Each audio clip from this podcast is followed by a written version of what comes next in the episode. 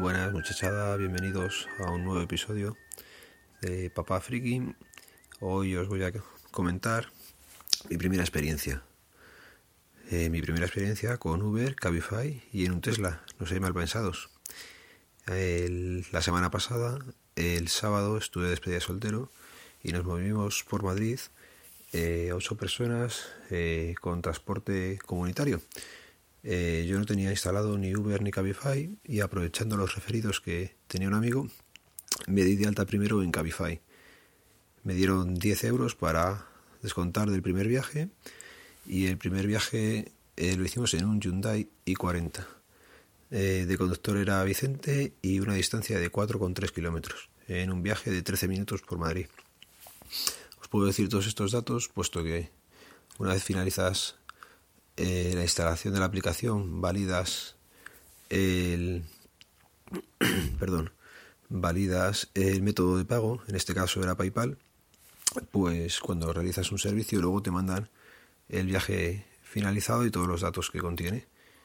La verdad es que tanto la instalación como añadir esos métodos de pago fue una cosa bastante sencilla el primer servicio eh, nos costó un poco que el conductor no se encontrara, no sé si por mala ubicación nuestra o que el hombre no conocía muy bien Madrid, pero bueno, eh, directamente Vicente me llamó y estuvimos hablando y ya le dije dónde estábamos nosotros y allí apareció.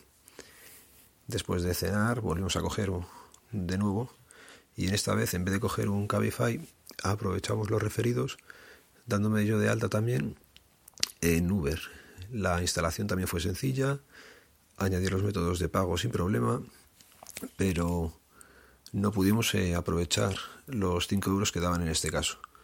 ¿Por qué? Pues porque cuando pedíamos el servicio, marcábamos el origen, que nos encontraba bien, marcábamos el punto de destino y a la hora de solicitarlo, el vehículo daba un error la aplicación.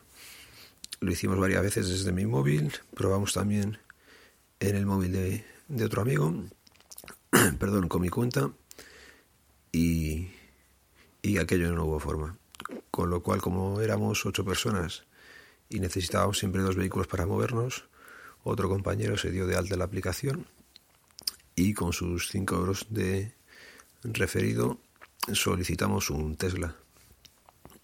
Nos dimos el capricho, ya que nunca habíamos viajado en el Tesla, y cuando llegó el coche es impresionante, tanto por fuera como por dentro. El conductor muy majo nos estuvo explicando todo lo que conllevaba tener el Tesla. Pensábamos también que, que Uber les dejaba libertad de trabajar en horarios y nada más lejos de la realidad. Uber les marca planilla, nos dijo que tenía toda la planilla del, del año ya asignada y les dejaba elegir entre unas zonas horarias que trabajar, pero con poca flexibilidad, la verdad. El viaje muy silencioso te llama la atención por eso, porque el coche apenas suena. En un par de momentos el conductor aceleró un poco más de la cuenta y se notaba la potencia que, daba el coche. Lo más visual dentro es la pantalla grande que tiene. Nos estuvo contando que ellos son conductores de Uber y lo que hacen es darle el coche. El coche no es suyo y hoy podía tener ese coche con esa matrícula y mañana coger otro coche con otra matrícula, pero que le daba igual porque el coche era exactamente igual. La verdad es que luego me hice un par de fotos dentro con la guantera y eso que ya os pondré las notas del programa. En principio, eso sería el pequeño programa de hoy. Y os dejaré también, porque durante esta semana, desde que hice el viaje, se ha dado a conocer que hubo un atropello mortal por parte de un Uber automático. Os dejaré el vídeo en, en las notas también y vais a poder ver que si bien el coche funcionaba en modo autónomo, el conductor, que se supone que debería ir algo pendiente, no lo iba haciendo, aunque seguramente hubiera dado igual, puesto que la mujer estaba cruzando por un sitio indebido el vehículo circulaba por una zona de alta velocidad y aquello fue casi imposible de, de ver para un humano. Queda saber si los sistemas LIDAR del vehículo tenían que haber detectado al peatón o no, pero eso ya no se podrá saber. Esta vez no me voy a olvidar de los métodos de contacto. Disculpar la voz que tengo, que estoy un poco acatarrado. Y os recuerdo, eh, Twitter, arroba papá-friki, correo electrónico papafrikipodcast arroba gmail.com gitlab.